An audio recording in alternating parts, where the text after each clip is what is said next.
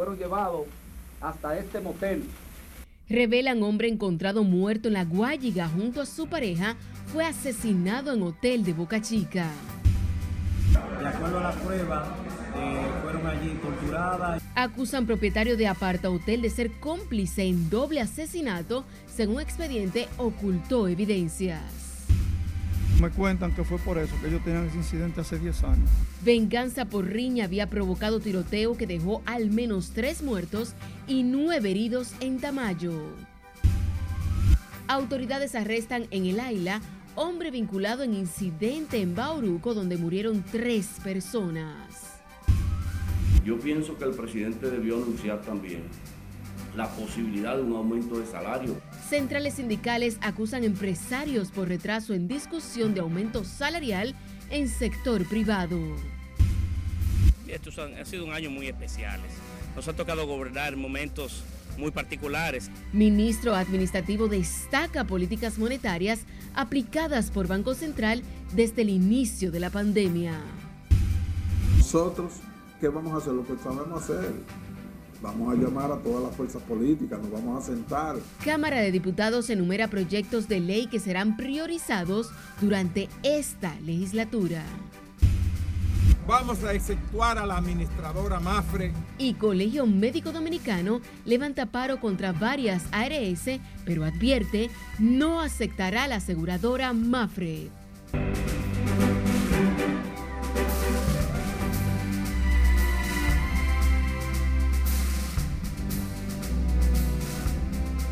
Buenas noches, bienvenidos a esta emisión estelar de Noticias RNN. Soy Janeris de León, tenemos mucha información, así que vamos a iniciar de manera inmediata. Lo hacemos con el giro que ha dado la muerte de la pareja en La Guayiga. Este martes se informó que el propietario de un hotel de Boca Chica está vinculado al caso por ocultar evidencias, mientras que varios hombres señalados por el doble asesinato son activamente buscados por las autoridades. Lencia Alcántara nos tiene más detalles en directo desde el Palacio policial. Buenas noches. Muchas gracias y buenas noches. A la búsqueda también se suma el Interpol, ya que uno de los implicados en el doble crimen huyó presuntamente hacia Estados Unidos. Fueron llevados hasta este motel Callajo, ubicado en la caleta Boca Chica. Las autoridades ofrecieron detalles de la muerte de la pareja de la Guayiga, pero se desconoce todavía el móvil del doble asesinato. En rueda de prensa informó que arrestaron a José Alfredo Ventura Tupete, propietario del hotel en Boca Chica, quien según las autoridades habría ocultado evidencias del doble crimen. El detenido con relación a este caso es José Alfredo Ventura Tupete, conocido como el inválido, quien posee antecedentes criminales ya que resultó herido en el año 2004 por una situación con agentes de la Policía Nacional. La policía informó que el principal implicado en el caso de la que escapó hacia Estados Unidos. Se trata de Dylan Alberto Ortiz, quien según las investigaciones compró en un supermercado de Boca Chica los materiales para torturar y asesinar a la pareja. Hasta el momento, las pesquisas que están siendo coordinadas por representantes del Ministerio Público apuntan a que la pareja fue llevada a este motel de Boca Chica donde se presume eh, habrían sido ultimados y posteriormente trasladados a los Alcarrizos, donde pues fueron escondidos estos cadáveres en sépticos en un solar baldío. No obstante, todas estas interrogantes serán pues confirmadas durante el, el proceso de investigación y cuando demos pues con el paradero de las personas que están prófugas aún en este caso. Luego de varios días desaparecidos, Luis Miguel Jaques Rodríguez y Elizabeth Almarante Pacheco fueron encontrados muertos el 6 de febrero dentro de un pozo séptico en el sector La Unión en Los Alcarrizos. La Policía Nacional y el Ministerio Público profundizan las investigaciones, mientras que piden a los demás implicados en el doble asesinato entregarse a las autoridades. Con esta información paso contigo al set de noticias. Gracias, Lindsay. La jueza Cecilia Toribio de la Oficina Judicial de Servicios de Atención Permanente de Santo Domingo Oeste aplazó para el próximo jueves la audiencia de conocimiento de medidas de coerción contra José Alfredo Ventura, acusado de estar implicado en el asesinato de la pareja de esposos de La Guayiga. Juan Francisco Herrera se encuentra en directo y nos tiene todos los detalles. Vamos a pasar contigo. Buenas noches. Gracias, así es, la jueza de atención permanente de Santo Domingo Oeste aplazó la medida de coerción para dar tiempo a los abogados de José Ventura de conocer el expediente, uno de los implicados en el caso de la pareja de la Guayiga.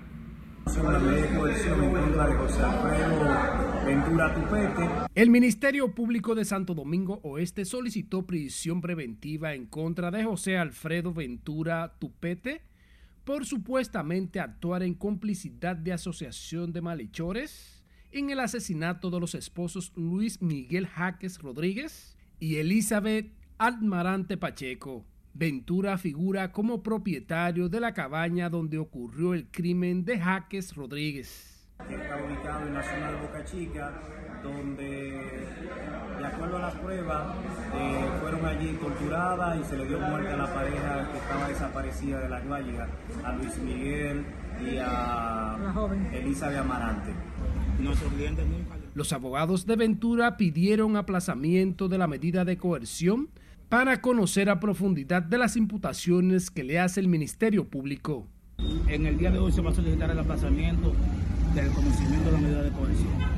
Posteriormente, en la próxima audiencia, cuando ya tengamos preparado con todo el presupuesto que establece la ley, vamos a demostrar ante el tribunal de que nuestro patrocinador no guarda relación con los hechos. Pero la barra de la defensa también alega que su cliente en su condición de discapacidad no puede ser responsable de ese doble crimen.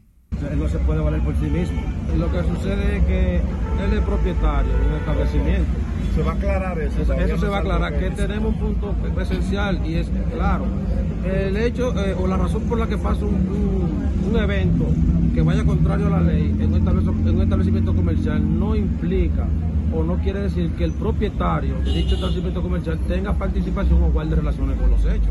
Se recuerda que hoy el obsiso Miguel Jaques Rodríguez fue encontrado completamente atado con cintas pegantes transparentes y el cadáver de la señora Elizabeth Almarante Pacheco estaba igualmente atada con este mismo tipo de cinta pegante y tairat en manos y pies.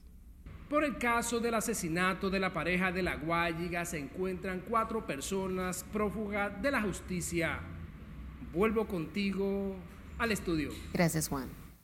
A propósito de este hecho, el caso ha dado un giro inesperado debido a que las investigaciones apuntan a que en la habitación número 2 del apartamento o aparta hotel, Andrés Bocachica fue ejecutado de un tiro en la cabeza Luis Miguel Jaques Rodríguez, esposo de Elizabeth Almarante Pacheco, quienes habían sido reportados como desaparecidos y cuyos cuerpos fueron encontrados en un pozo séptico detrás del Hospital Calventi de Los Alcarrizos. En torno al rapto y posterior asesinato de la pareja de esposos de la Guayiga, fueron identificados los presuntos autores y un supuesto cómplice apresado, mientras que las autoridades no han establecido el móvil del doble crimen. En otra información, tres personas fallecieron y al menos cinco personas resultaron heridas en medio de un tiroteo en el centro de diversión en Tamayo, provincia de Bauruco. Los fallecidos fueron identificados como Flor de Lima Mateo, de 35 años, Cindy Ravelli Michel, de 29 años, y Joan Morillo González, de 28 años, mientras que los heridos continúan ingresados en el Hospital Regional Jaime Mota que fue por eso, que ellos tenían ese incidente hace 10 años. Y uno encontró al otro ahí y ese fue el momento que le encontró para hacer eso. Están en condición estable dentro de su cuadro. De acuerdo a los reportes, el hecho ocurrió cuando dos hombres conocidos como Ronnie Mesa y Hansel, que tenían conflictos personales, se encontraron en el negocio llamado Drink Chichi, originándose un tiroteo en el interior del negocio que desencadenó esta tragedia. Fue detenido este martes por la Interpol en el Aeropuerto Internacional de las Américas, uno de los implicados en el tiroteo ocurrido en la comunidad de Tamayo, provincia de Barahona, en el que murieron tres personas y otras nueve resultaron heridas.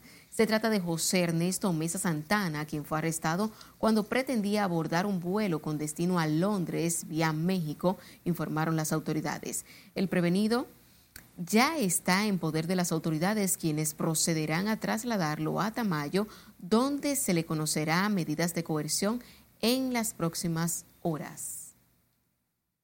Dos presuntos delincuentes señalados como los responsables de robar y descuartizar ganado cayeron abatidos a tiros al enfrentar una patrulla que supuestamente lo sorprendió en una finca ubicado en el sector Los Morales, Higüey, provincia La Alta Gracia. La institución precisó que por el momento uno de los presuntos cuatreros abatidos solo ha sido identificado como Rafael, mientras que el segundo, presumiblemente haitiano, aún se encuentra en proceso de identificación por las autoridades. En poder de los oyoxisos se ocuparon un revólver con el cual atacaron a los agentes actuantes y varias armas blancas. Indignación e impotencia dicen sentir familiares y vecinos del niño Frainer Ciprián Montero, de cuatro años de edad, desaparecido hace 26 días en el sector Valiente, en Santo Domingo Este, ante la falta de respuesta por parte de la Policía Nacional. Jesús Camilo da seguimiento al caso y nos trae el reporte en directo. Buenas noches. Muchas gracias, buenas noches. A casi un mes de la desaparición del pequeño Frainer Montero, familiares y vecinos no pierden la esperanza de encontrarlo con vida. Yo entiendo que ellos no han hecho, para mí ellos no han hecho nada. A medida en que pasan los días y sin una respuesta del paradero del pequeño Frainer Ciprián Montero, crece la incertidumbre ante la sorpresiva detención en la búsqueda por parte de los agentes que llevan el caso. En ese humilde hogar solo quedan recuerdos, el tormento de su madre y el espacio en la cama donde dormía Frainer junto a sus cuatro hermanitos. El domingo eh, el, papá el papá del niño estuvo hablando con, el policía. Entonces él le puso en voz alta. Entonces le dijo que con Dios mediante hoy le iba a decir y todavía nada. Ya nosotros, donde quiera que nos dicen, ah, que, que vimos un niño que se parece a ese, ya nosotros arrancamos. Ya yo estoy ya que yo ya no me queda, pero no puedo rendirme. No puedo rendirme. Ya el ánimo que me queda y la fe, que no la pierdo. Aferrados a la fe en Dios, se mantienen vecinos del infante, a fin de que un milagro le devuelva a Frainer Ciprián Montero, de cuatro años de edad. Y el que está en Cristo, nueva criatura ahí, se llena de fortaleza para el, por el amor de Dios. Que nos den una respuesta, que nos digan sí o nos digan no, para estar nuestro pueblo, nuestro barrio, tranquilo. Ya no es por falta de búsqueda ni por, falta, ni por falta de oración. Ya lo que está pasando ya está en manos de las autoridades. Que nos den a nosotros respuesta de ese niño. Quien sea que nos den respuesta. Eso es lo que nosotros queremos. Con la gloria y la honra del Señor, queremos respuesta del niño. Demandaron nuevamente la intervención del presidente Luis Abinader fin de que instruya a las autoridades competentes para investigar a profundidad el caso. Esperen además que las autoridades retomen la búsqueda del niño y den una respuesta contundente al respecto. Paso ahora contigo al set de noticias. Gracias, Camilo. Recuerde seguirnos en las diferentes cuentas de redes sociales con el usuario arroba noticias RNN a través de nuestro portal digital www.rnn.com.do porque actualizamos todas las informaciones las 24 horas del día, los 7 días de la semana. También recuerde escuchar nuestras dos emisiones a través de Spotify y demás plataformas digitales similares porque RNN Podcasts es una nueva forma de mantenerse informados siempre con nosotros. Un gran pacto de nación para una política de Estado firme. Es tiempo de nuestro primer corte comercial de la noche al volver. Petición del presidente Luis Abinader para resolver problema haitiano es respaldado por diversos sectores. Universal de seguro, humano primera. Además, Colegio Médico Dominicano levanta suspensión a varias ARS y Roberto Fulcar regresa al país tras varios meses en Estados Unidos por complicaciones de salud. Ya volvemos.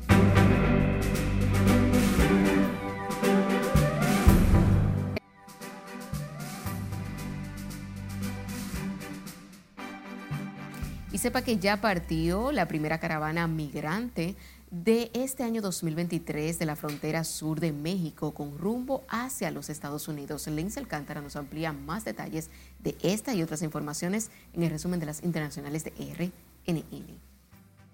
La primera caravana migrante del año con cerca de mil personas salió este martes de la frontera sur de México rumbo a Estados Unidos a pesar de las nuevas restricciones migratorias en ese país. Este contingente conformado por migrantes de Venezuela, Honduras, Ecuador, El Salvador, Haití, Guatemala, salió de Tapachula en el límite de México con Guatemala, con primer destino en Arriaga, ambas ciudades en estado de Chiapas, donde esperan agruparse con más personas. La Fiscalía de Perú solicitó este martes 36 meses de prisión preventiva contra el ya encarcelado expresidente Pedro Castillo por delitos de organización criminal, colusión y tráfico de influencias. El Ministerio de Cultura rusa anunció hoy la creación de brigadas de agitación y propaganda en colaboración con el Ministerio de Defensa para levantar el ánimo de la tropa en medio de la campaña militar rusa en Ucrania. En algunos lugares hay que visitar a los chicos durante la rehabilitación, en otros se trata de grandes conciertos, pronunciar discursos en plazos o viajar a otras regiones, explicó la ministra de Cultura en ese país. El presidente ruso Vladimir Putin promulgó este martes la ley que suspende formalmente el último tratado restante con Estados Unidos para el control de armas nucleares en medio de las fuertes tensiones con Washington por la actuación de Moscú en Ucrania. Putin había declarado hace una semana en su discurso sobre el estado de la nación que Moscú suspendería su participación en el Tratado Nuevo START del 2010. Partes del nordeste de Estados Unidos se preparaban para una nevada que podría ser muy intensa el día de hoy, después de que tornados y bandavales golpearan las zonas de las llanuras en el sur del país. El viento dejó al menos un muerto en Oklahoma y algunos vecinos de Michigan enfrentan su sexto día seguido sin electricidad tras la tormenta helada de la semana pasada. Y en la ciudad de Nueva York se instalarán cinco baños públicos en sendos parques de la ciudad por un costo aproximado de 5.3 millones de dólares, confirmó este martes el Departamento de Parques de la Metrópoli. Estos cinco nuevos baños forman parte de un proyecto piloto y su instalación coincide con una iniciativa de varios legisladores municipales por aumentar el número de lugares donde los neoyorquinos puedan hacer sus necesidades. En resumen de las internacionales, Lenzi Alcántara RNN.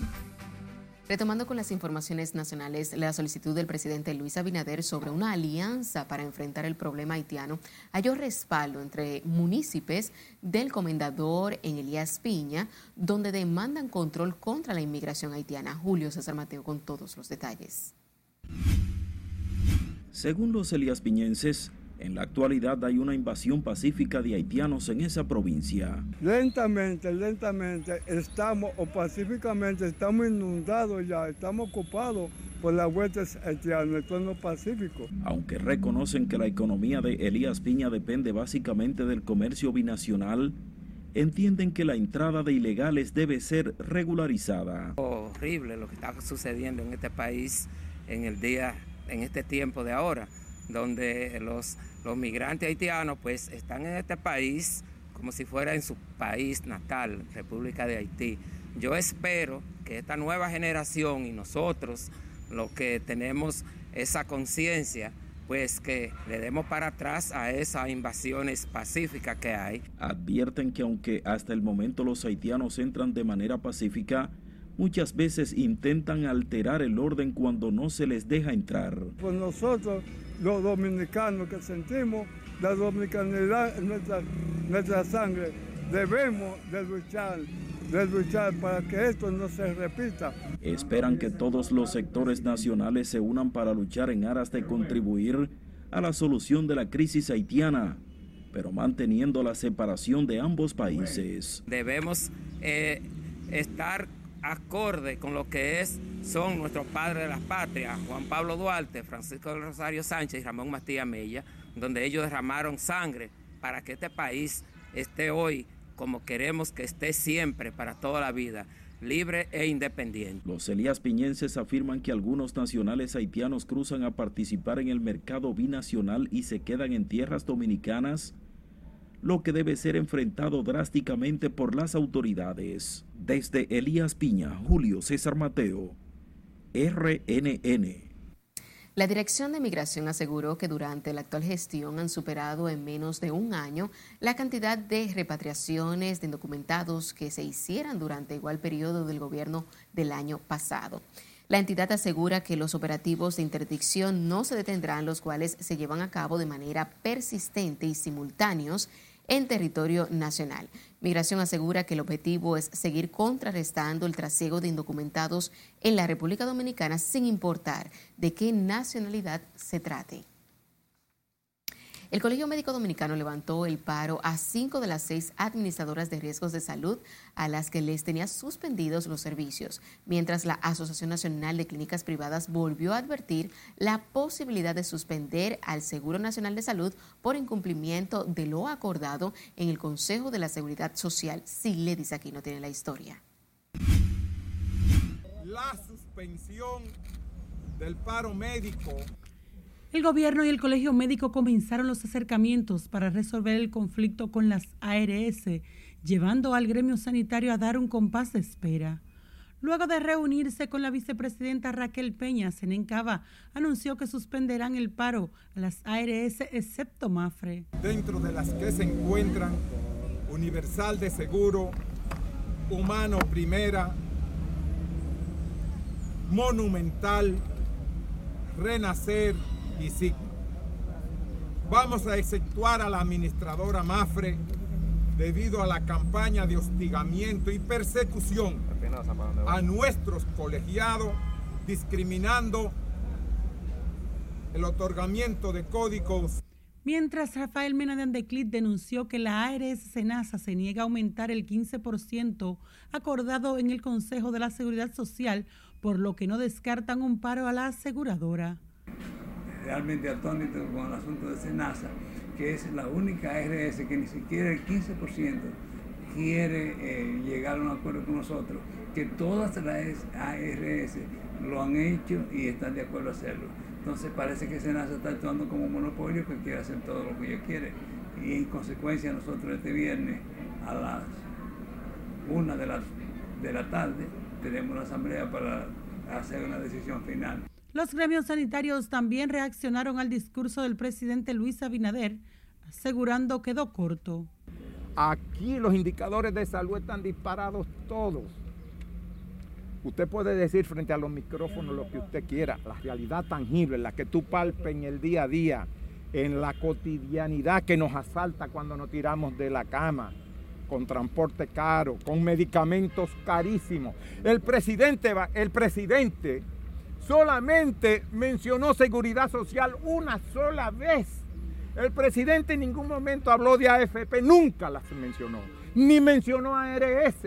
Estamos sorprendidos puesto que ese aumento no va a correlacionar con el aumento salarial que se pretende, porque recuérdese que el aumento salarial mínimo para la clínica no es aplicable, tiene que ser todo el mundo, porque no, puede, no es posible que una persona que se dedique a, transporte de pacientes gane igual que una enfermera o que una enfermera gane igual que un laboratorista o que un laboratorista gane igual que un rayo X. En su alocución de rendición de cuentas, el presidente Luis Abinader resaltó importantes mejoras en los hospitales y en la atención a los pacientes, permitiendo la reducción de las muertes maternas e infantil. Sila Disaquino, RNN.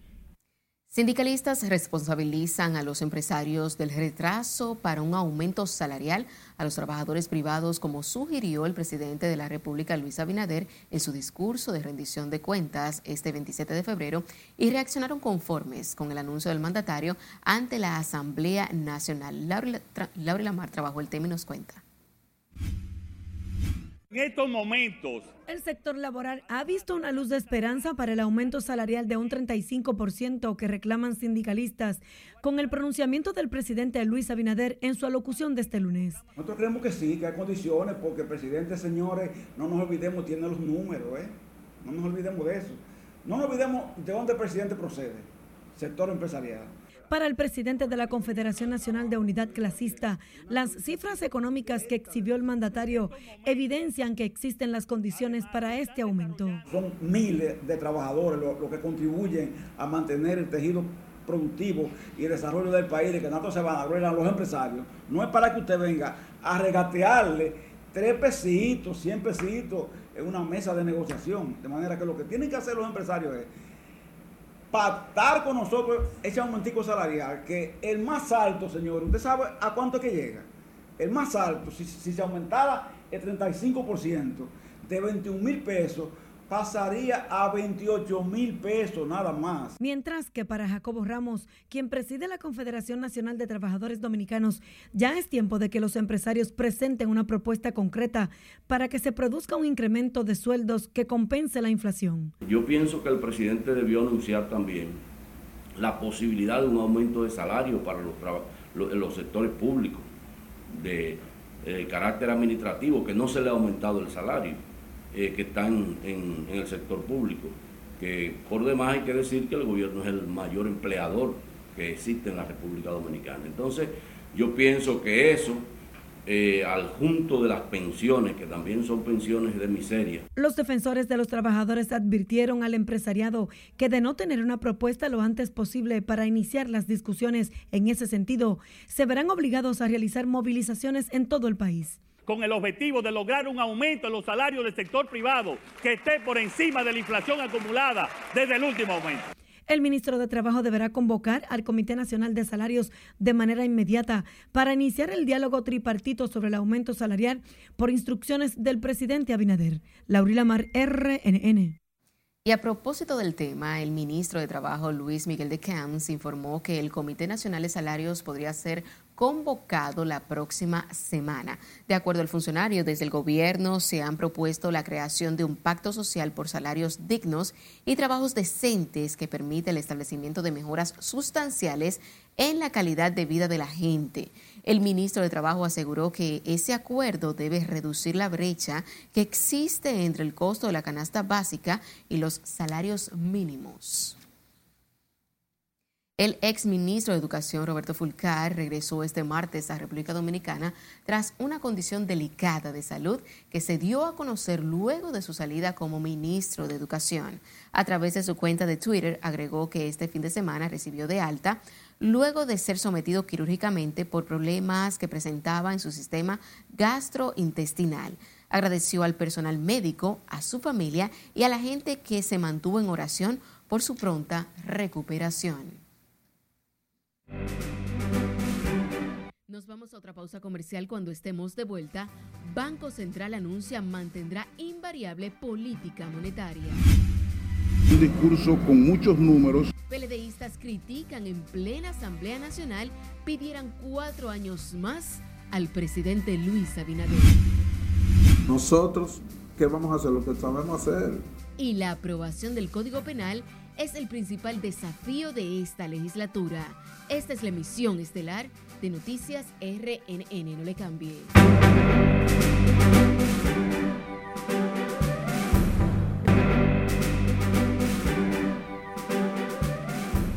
Gracias por la sintonía.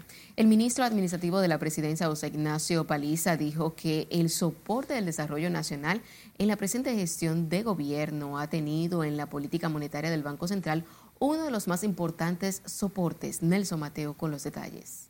Un 5% de crecimiento este año ha sido bueno en tiempos difíciles. José Ignacio Paliza revisó las memorias rendidas por Luis Abinader ante el Salón de la Asamblea Nacional. Dijo que se trató de una oratoria presidencial cargada de estadísticas y ejecutorias reales. Estos han, sido un año muy especiales. Nos ha tocado gobernar momentos muy particulares en medio de, de una crisis combinada entre COVID, que no tenía una receta diseñada, entre guerras, desastres naturales, recesión internacional. Y sin embargo, en contraste con los otros países de América Latina y del mundo, de acuerdo a los organismos multilaterales, las notas de siempre de República Dominicana son muy positivas. Paliza, uno de los funcionarios palaciegos más influyentes en el régimen de Abinader, aseguró que la estabilidad macroeconómica mantenida por el Banco Central y su Junta Monetaria han sido básicas para el éxito del gobierno muy oportuno. Eh, eso se demuestra que tenemos hoy las reservas internacionales en dólares más altas de la historia, más de 14 mil millones de dólares en reserva y una prima totalmente estable, al tiempo que ha ayudado con algunos, algunas dinámicas que son eh, eh, siempre oportunas en estos tiempos para mitigar los efectos inflacionarios productos también de ese ambiente internacional que vivimos. Ha sido, hay que reconocer, ¿verdad? El tino que ha tenido el equipo del Banco Central dirigido por don Héctor Valdés en tiempos como estos. Eh, tan, tan importante para el desarrollo del país en medio de esta crisis? muy importantes. Eh, ha ayudado y ha colaborado a mantener un nivel en el que al tiempo que restringe un tanto para mantener los niveles de prima, también lo hace de manera eh, en el que puede permitir que el desarrollo económico sea esté a la altura, inclusive por encima del promedio de América Latina en materia de crecimiento. Joel Santos, ministro de la Presidencia, de su lado indicó que el discurso presidencial de 97 páginas, leído en dos horas y 38 minutos, fue un bosquejo real de las grandes obras y el éxito del gobierno a pesar de la crisis internacional.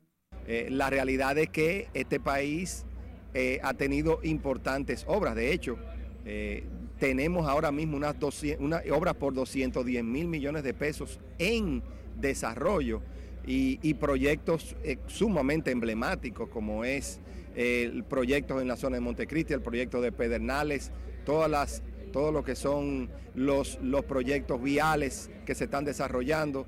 El ministro administrativo Ignacio Paliza aseguró que la sabia combinación de las medidas restrictivas y expansivas de la Junta Monetaria, ajustada a la política fiscal, han permitido al gobierno sortear el impacto de la crisis internacional y pandémica en el país.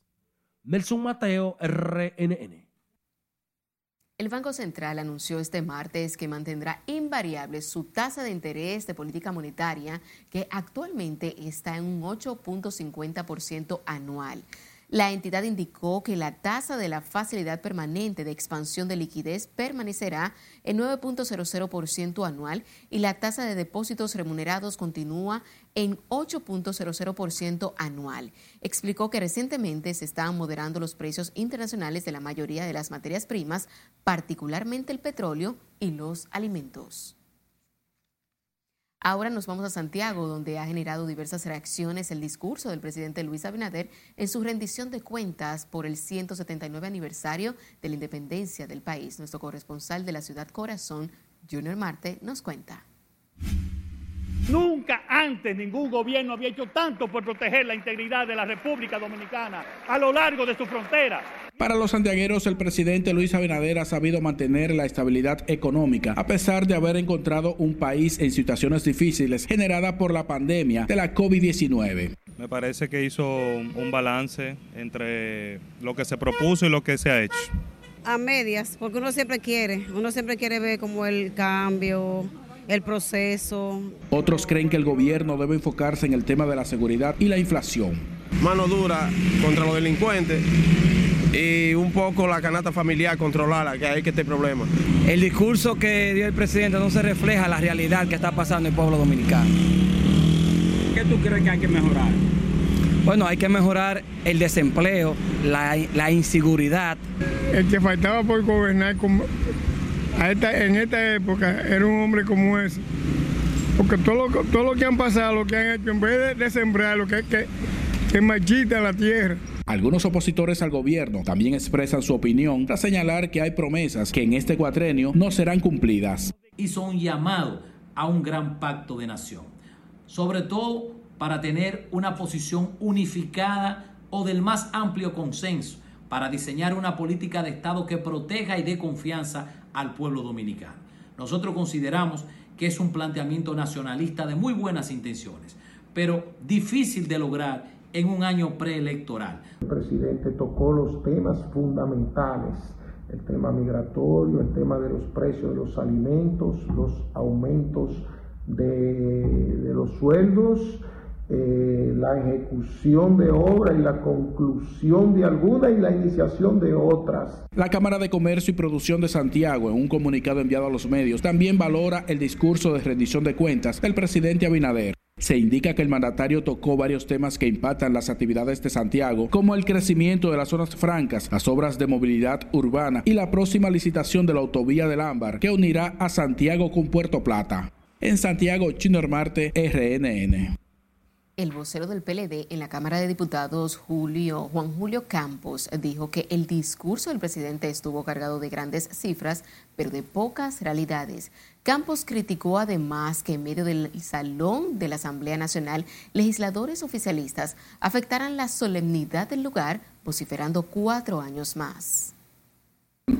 Ese es un evento solemne en donde establece la Constitución que se le va a rendir cuenta a los legisladores y de manera, o sea, y al, y, al, y al, pueblo dominicano en sentido general. De manera que fue un irrespeto, una irreverencia lo que pasó ayer con esa presencia del presidente, con sus acólitos, eh, vociferando a favor de la reelección, pero sobre todo un discurso con muchos números, pero con pocas realidades eh, de lo que esperaba eh, el pueblo dominicano.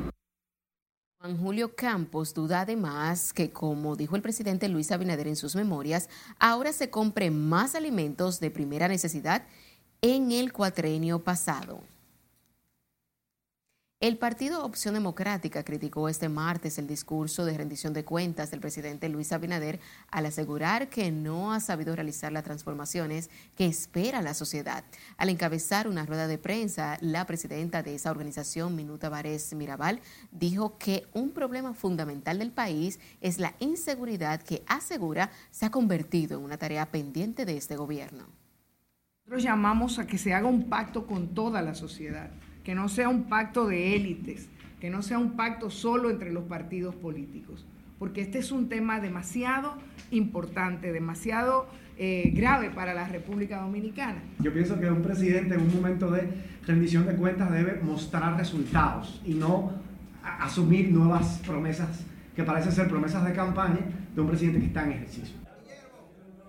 La Dirección Nacional del Partido Opción Democrática enfatizó que el país necesita un pacto que involucre a toda la sociedad para construir un bienestar y mejora de los servicios públicos, garantía de derechos y solucionar los problemas colectivos de los dominicanos. En tanto que el presidente del Consejo Nacional de la Unidad Evangélica ponderó el discurso de la tercera rendición de cuentas del presidente Luis Abinader. Feliciano Lassen respaldó lo planteado por el mandatario para enfrentar la crisis haitiana y su impacto en la República Dominicana. Como un discurso eh, positivo, lleno de entusiasmo, de optimismo, sin embargo pone en gran desafío lo que es su administración junto a sus funcionarios porque ahora los asesores que conformaron dicho discurso, muy extenso realmente, con muchas cosas importantes del país, eh, la tarea ahora y el gran desafío para los funcionarios de este gobierno es poder traducir todo eso que se habló y que se dijo en ese discurso a la población llana de los barrios, de los campos, de los municipios y de esos lugares vulnerables para que ellos también se pongan en el contexto de ese discurso. En su alocución, el presidente Luis Abinader volvió a enfatizar que no puede haber una solución dominicana a la crisis haitiana y pidió la unión de los diversos sectores en torno a este tema. En esta nueva legislatura ordinaria que inició el 27 de febrero, la Cámara de Diputados tiene como eje central el conocimiento del controversial proyecto del Código Penal, así como otros importantes proyectos que quedaron pendientes de aprobación en el periodo legislativo extraordinario. Lense Alcántara con los detalles. Nosotros, ¿qué vamos a hacer? Lo que sabemos hacer Vamos a llamar a todas las fuerzas políticas, nos vamos a sentar. Ya arrancó la nueva legislatura en el Congreso de la República. Desde ya la Cámara Baja enumeró las piezas claves de aprobación o no en este periodo, donde no se puede quedar fuera el debatido proyecto de Código Penal que ha quedado bloqueado por el tema del aborto y las tres causales. El Código Penal es un proyecto complejo también, porque de él se derivan otras, eh, o sea, dentro de él hay algunos, algunos preceptos que tienen que ver con el aborto eh, y el tema de las tres causales. El aborto es el, aborto en sentido general está prohibido eh, por la Constitución. Sin embargo, hay esas eximentes que eh, nosotros tenemos que decidir en el código actual aprobado por el Senado hay una contenida, hay una de ellas. El presidente de la Cámara de Diputados, Alfredo Pacheco, también se refirió a importantes leyes como la que crea la Dirección de Inteligencia, el Código del Agua, entre otras. Está el proyecto de ley de compras y contrataciones que está en este momento en el Senado, está el proyecto que crea la nueva dirección de inteligencia, está el proyecto de ley de aguas, está el código penal, que ya lo conoció el Senado y que está ahora en la Cámara de Diputados y que nosotros oportunamente lo vamos a conocer.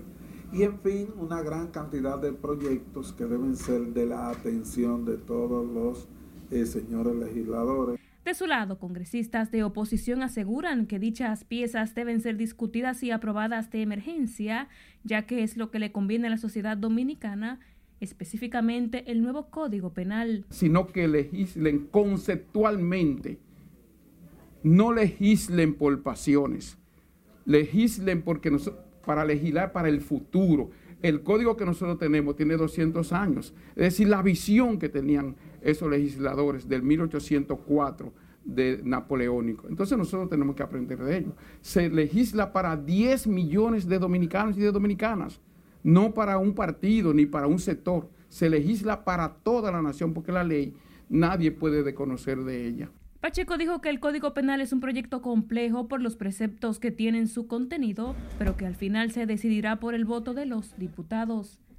Lenzi Alcántara, RNN.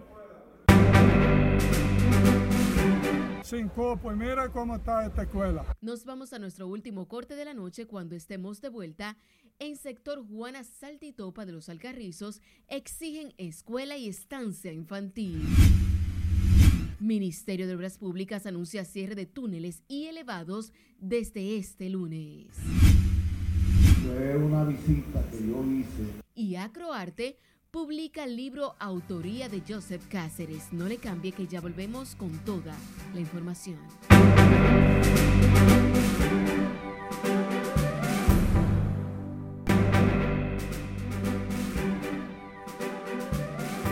Muy buenas noches. Iniciamos la entrada deportiva hablando de buenas nuevas. El Instituto Nacional de Educación Física, INEFI, tiene un programa comunitario que se llama INEFI con el barrio.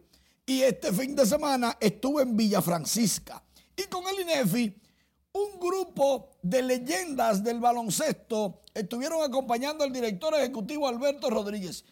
De la talla de José Molina, Alberto Zuna, Cebollita, Henry Paulino, Hansel Salvador Quiquima, Ocanis Vélez, se dieron cita en esta actividad que aglutinaba a toda la juventud de la barriada.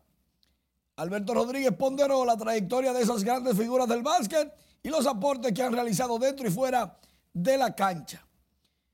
Y dicen ellos, esto es una necesidad ponerle atención directa a los jóvenes, a los niños y con el deporte un palo, es verdad.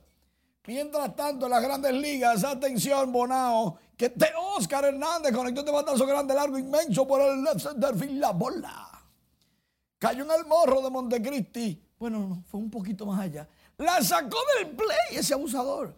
El primer cuadrangular es de Oscar Hernández con los marineros de Seattle. Recuerden que fue cambiado en la temporada muerta desde los azulejos de Toronto. Te Oscar. Mucha agua de beber que va a dar ahí con Julio Rodríguez y con Parza. Ese equipo está duro. Mientras tanto, los azulejos de Toronto presentaron a Sebastián Espino, también de Bonao conectó cuadrangular, casi la manda a la calle, es jardinero de los azulejos, pero recuerden que es novato. Pero bien que está dando. Franchi Cordero también la mandó al morro de Montecristi, casi por el center field, bien pegadito de la pared, 386 pies al segundo picheo, 100 millas por hora la velocidad saliendo la bola. Franchi está, claro, aprovechando las oportunidades, pero atención, que el béisbol cambió desde esta pretemporada. Porque ahora los pitchers tienen que lanzar más rápido. Los bateadores tienen que entrar a batear más rápido. Y ya compararon la pretemporada pasada con esta. Y en tres días ya hay 23 minutos menos de promedio en los juegos. Lo que quiere decir que la regla está dando resultados de los relojes. Eso sí, se acabó un juego se acabó un juego con el reloj. No fue out, no fue nada. Fue el reloj que terminó el juego. poncharon al bateador con bases llenas en el noveno porque no entró la caja de bateo a tiempo. Dos horas 38 minutos el promedio de los primeros tres días, los partidos de exhibición. El año pasado fue de tres horas un minuto. Las grandes ligas quieren que esto esté más rápido.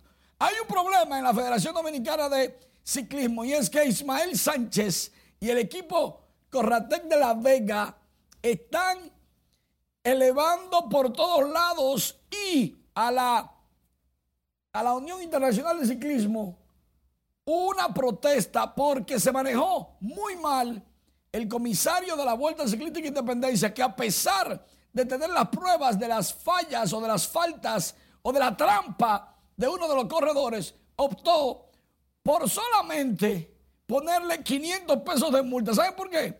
Él dice que porque él no lo vio, que es lo que está en video. Hermano, si le puso los 500 pesos porque usted sabe que lo hizo mal, póngale todas las sanciones posibles. Caramba. Pero nada, en nuestra página web tenemos de todo para ustedes. rnn.com.do. Kevin Durán con Phoenix va a jugar este miércoles. Tenemos un reportaje de Djokovic, también de Nadal. Le van a dar 3 millones al equipo dominicano que clasificó al Mundial. Eso lo anunció el gobierno dominicano. José Offerman va para la Liga Mayor de Béisbol de Venezuela, para la Guaira va este verano. Pero también tenemos un reportaje del escogido que fue y le llevó la camiseta de los Leones a Marco Luciano, recién adquirido en cambio. Pero también hay un reportaje de los Lakers, hablan de Juan Soto y de su posible lesión que parece que todo está bien, de Leo Messi que ganó el trofeo de Best de la FIFA, en fin, todo lo que usted necesita en deporte y mucho más. Muchísimas gracias, Manny. Dirigentes comunitarios del sector Juana Saltitopa en los Alcarrizos demandan la terminación de una escuela y una estancia infantil que, según explicaron, llevan varios años paralizada, así como el remozamiento de una cañada que está generando enfermedades. Jesús Camilo tiene todos los detalles. Los residentes de este sector deploran que la falta del plantel y la estancia infantil, que se encuentran paralizadas desde hace años, ha impedido que los niños reciban el pan de la enseñanza. Otra preocupación de los comunitarios es el remozamiento de una cañada que, según explicaron, se ha convertido en un foco de contaminación, generando enfermedades de la piel y afecciones respiratorias. Esta comunidad está hambrienta porque se quedan cantidad de estudiantes sin cupo y mire cómo está esta escuela. Yo soy una de las más afectadas porque yo estoy al frente de la guardería y en la guardería ahí lo que hay es se mete muchos delincuentes. También tenemos el problema de la basura que no nos la recogen. Necesitamos urgentemente que el presidente tome carta en el asunto y ordene primero que no termine esa obra. Asimismo, demandaron el arreglo de sus calles y otras problemáticas que les aquejan. Yo diría que un barrio al oscuro es una calle de delincuentes. Entonces, hay que alambrar la calle para que los delincuentes no se escondan tras de los palos de luz. Donde eso es una moria de agua que cuando llueve sube y no hacen una cloaca para poner a la cañada donde se está haciendo ese trabajo. Aguas residuales, lámparas, no hay lámparas, estamos a oscuras. La delincuencia está aprovechándose de eso. Los comunitarios apelaron a la sensibilidad del presidente Luis Abinader para que instruya al ministro de Educación y se retomen los trabajos de construcción de la escuela, cuyas obras están avanzadas en más del 70%. Jesús Camilo RNN. El fuego que afecta al Parque Nacional Valle Nuevo desde la mañana del domingo está siendo investigado por las autoridades del Ministerio de Medio Ambiente para establecer las responsabilidades del lugar. Asimismo, el personal de la entidad realizó un recorrido aéreo de varias masas forestales para determinar el alcance del siniestro, el cual arrojó que en esa demarcación no se observaron fuegos en las zonas de extrema sensibilidad. El Ministerio de Medio Ambiente informó este martes que el incendio que afecta el Parque Nacional Valle Nuevo ha sido reducido en el lado oeste, zona por donde las autoridades ingresaron para sofocar el fuego. En otra información, el Ministerio de Obras Públicas informó que a partir de este lunes y hasta el sábado cerrará el tránsito vehicular en distintos pasos a desnivel, túneles y elevados ubicados en el Gran Santo Domingo debido a que en esas estructuras serán realizados trabajos de mantenimiento. En cada caso habrá cierre total y el horario será entre las 10 de la noche hasta las 5 de la mañana del día siguiente. Los trabajos a realizar, incluyendo recogida de desechos sólidos, son barrido de agregados, control de maleza, limpieza general del entorno, drenaje, entre otros.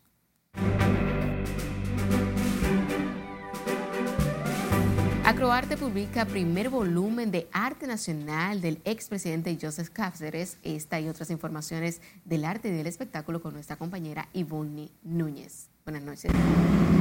Muy buenas noches. Esta actividad que mencionaste se llevó a cabo en el Teatro Nacional a propósito de que hoy se está celebrando el Día Nacional del Cronista de Arte. Veamos a continuación un poquito más de detalles. El periodista que acumula más experiencia en la rama del arte, la cultura y el entretenimiento, Joseph Cáceres, tiene este año dos razones para celebrar por todo lo alto, la celebración de medio siglo de su columna Arte Nacional y la publicación a cargo de la Asociación de Cronistas de Arte del primer volumen que reúne siete meses de estos textos. Arte Nacional Volumen 1 es un valioso aporte de Acroarte Editorial que se inauguró el año pasado con la publicación del libro Tres décadas de historia, los premios Soberano y Acroarte. Me faltó el respeto. La influencer Alexandra Hatku vuelve a ser tendencia luego de que hiciera mención a su ex esposo Mozart La Para y su actual pareja Dalisa Alegría una vez más en una reciente entrevista. Ante estas nuevas declaraciones, Dalisa no pensó en responderle con varios videos a la MVP exhortándole a esta que ya han pasado cuatro años de su antigua relación y que debería de pasar página, así como también evitar referirse a su nombre en lo adelante. DJ Adoni denunció a través de historias y videos de Instagram que fue tratado como un delincuente mientras se encontraba junto a su equipo de trabajo en Madrid, España. El descontento con las autoridades que hizo público surgió a raíz de que recibió malos tratos y empujones, a pesar de que estos mostraran sus identificaciones en su estancia en ese país. El animador de televisión El Pachá criticó que la exponente de música urbana Toquisha no haya sido nominada a Premios Soberano que serán entregados el próximo 22 de marzo. La Asociación de Cronistas de Arte dio a conocer estas listas de nominados a la importante premiación donde reconocerá la labor que la clase artística criolla realizó durante los años 2021 y 2022. Shakira afirmó que ahora depende de sí misma y que tendrá que estar más fuerte que una leona por los dos hijos que mantiene bajo su custodia después de la separación con Gerard Piqué el año pasado. Esta declaración es la primera que hace la colombiana tras la ruptura con el padre de sus hijos, Milan y Sasha, con el que en diciembre pasado firmó un acuerdo para quedarse a cargo de los menores en Miami. Y la cantante colombiana aseguró que la música le ha ayudado en este proceso de duelo de separación y que lo contrario a la depresión es la expresión. Hasta que diversión, que tengan un feliz resto de la noche. Gracias. Finalizamos esta emisión estelar de Noticias RNN. Feliz resto de la noche. thank you